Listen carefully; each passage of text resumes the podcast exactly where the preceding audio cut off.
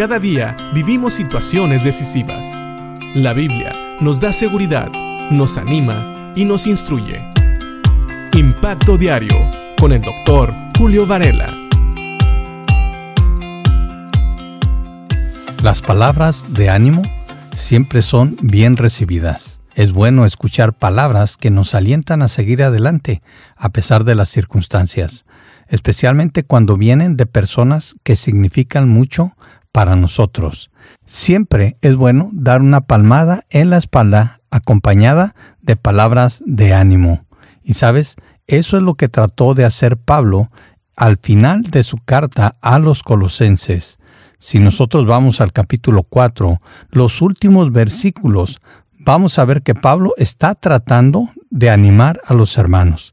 Claro, los saluda, pero también los anima, especialmente a leer la palabra de Dios. Fíjate bien lo que dice Pablo en Colosenses 4, versículos 14 al 18. Dice, les manda saludos Lucas, el médico amado, y también demás. Les ruego que saluden de mi parte a nuestros hermanos en la Odisea, y también a ninfas y a la iglesia que se reúne en su casa. Una vez que hayan leído esta carta, pásenla a la iglesia en la Odisea, para que ellos también puedan leerla y ustedes deberían leer la carta que les escribí a ellos.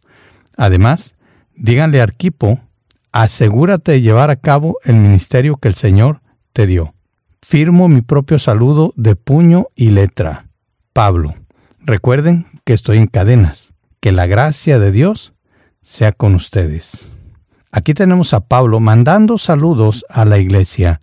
Y sabes, hasta el final Pablo le recuerda que Él está en cadenas. Y seguramente esto es solo para que puedan seguir orando por Él. Pero me llama la atención cómo Él tiene palabras de ánimo para los demás. Y especialmente las iglesias, tanto la de Colosas como la Odisea, la iglesia que se reunía en la casa de ninfas, y los anima a todos, especialmente a Arquipo, a llevar a cabo el ministerio que el Señor le dio. Me gusta el versículo 16, donde también los anima a leer las cartas que él mandaba a las iglesias. Claro que esto podría sonar un poquito vanidoso, que él quisiera que las iglesias leyeran las cartas, pero no creo que ese era el caso. Más bien, Pablo sabía que había escrito algo que era importante que tanto la iglesia en Colosas como la iglesia en la Odisea leyeran. Les dice a los hermanos en Colosas, una vez que hayan leído esta carta, pásenla a la iglesia en la Odisea, para que ellos también puedan leerla. Y ustedes deberían leer la carta que les escribí a ellos. Como puedes ver, no es que Pablo los esté obligando, sino que Pablo está seguro de que lo que escribió sería de bendición. Sabes, la carta a la Odisea es un misterio. De hecho, algunos piensan que tal vez se perdió por ahí y que no sabemos dónde está. La verdad es que nosotros sabemos que lo que tenemos de los escritos de Pablo es lo que Dios permitió que llegara a ser parte de su palabra.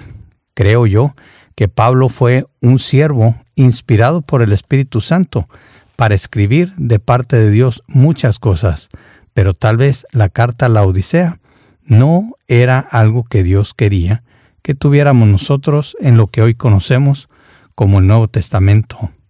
Pero sabemos de la existencia de esa carta por esta carta a los colosenses. Así que agradezcamos a Dios por lo que Él permitió que se conservara para que también fuera de bendición para nosotros. No sabemos si los de Colosas llegaron a leer esta carta que era para los de la Odisea, pero sabemos, porque tenemos aún conservada esta carta a los colosenses, que lo más probable es que muchos creyentes se han beneficiado con esta carta. Así que démosle gracias a Dios. Y veamos la actitud de Pablo, que trató de animar a los hermanos hasta el final. Él dice en el versículo 18, firmo mi propio saludo de puño y letra. Y es que parece ser, algunos eruditos piensan que Pablo tuvo un defecto en su vista desde aquella vez que el Señor se le apareció en Damasco y que se le formaron algunas costras en los ojos, que después se cayeron, pero muchos piensan que después de eso su vista no fue tan buena como anteriormente y que por eso muchas veces utilizó escribas. Al firmar de su propio puño esta carta, Pablo estaba tratando de autentificar la veracidad, pero también de mandar un saludo personal a los hermanos en Colosas. Qué hermoso ver el cariño y el hecho de que a Pablo le importaban mucho estos hermanos. Así que tratemos nosotros también de ser de ánimo. Nunca dejemos que nuestras circunstancias no lo impidan y tratemos siempre de alentar a otros a seguir leyendo la palabra de Dios y aún tratemos de compartir la palabra de Dios a otros, porque nunca va a ser vanidad el llevar la palabra de Dios a las personas. Eso no habla de nosotros, habla de Dios, de su plan y de su amor por la humanidad. Pensemos en esto y que Dios te bendiga.